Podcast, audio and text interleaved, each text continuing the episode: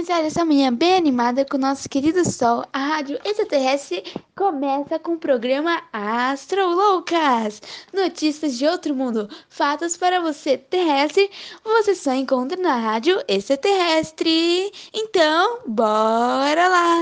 Olá, bem-vindos à rádio. Eu sou a Séries Lunática e vou falar que há três dias atrás os cientistas descobriram uma estrela anã castanha fria ou seja, uma estrela que não tem calor suficiente para explodir, e, por isso, brilha em infravermelho com a massa que sobra. Também chamada de superplaneta, ela tem interessantes características. Fica entre um planeta grande e uma estrela pequena, e ela possui atmosfera gasosa. Essa sim chamada de BDRJ 1750 mais 3809 destaca-se em imagens de rádio polarizadas, em que ela emite ondas de rádio circulares, chamada de polarização circular. Eles são planetas que não orbitam em torno de um, uma estrela com ponto magnético. Abre aspas. O nosso grande objetivo é entender o magnetismo nos exoplanetas e a capacidade de hospedar vida. Fecha aspas. Falou o pesquisador Vedanta. Essa Ana Castanha é linda, rosa bem forte com rajadas laranjas. Para ver a estrela, pode pesquisar BDR-J1750 mais 3809 e ir em imagens. Agora fiquem com a nossa Vênus louca! Seres lunática foi ejetada do magnetismo do Sol.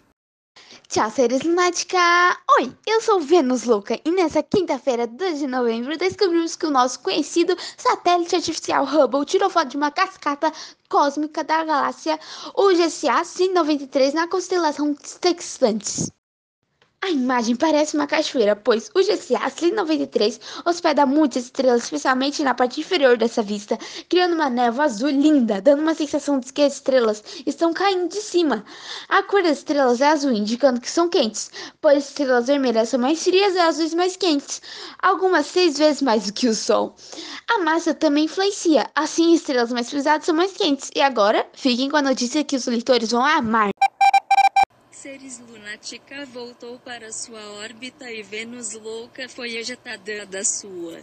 Voltei, caros ouvintes, e agora, para os leitores de plantão, está havendo um super lançamento de um livro de ficção extraterrestre, tudo do bom e do melhor, da autora Lívia Valdrig Lima, mais conhecida por nós como Alienígena Roxa, e que acredita que os extraterrestres são roxos, postou seu segundo livro, que se chama Uma Nuvem Aterrorizante. Em uma entrevista fez um breve resumo sobre o livro. Ele é uma obra que envolve ação, espaço, além de também conter comédia e um final inesperado. Depois que uma nuvem parecida com a do filme Independence Day começa a aterrorizar a cidade de Cartagena. E espero que os leitores gostem.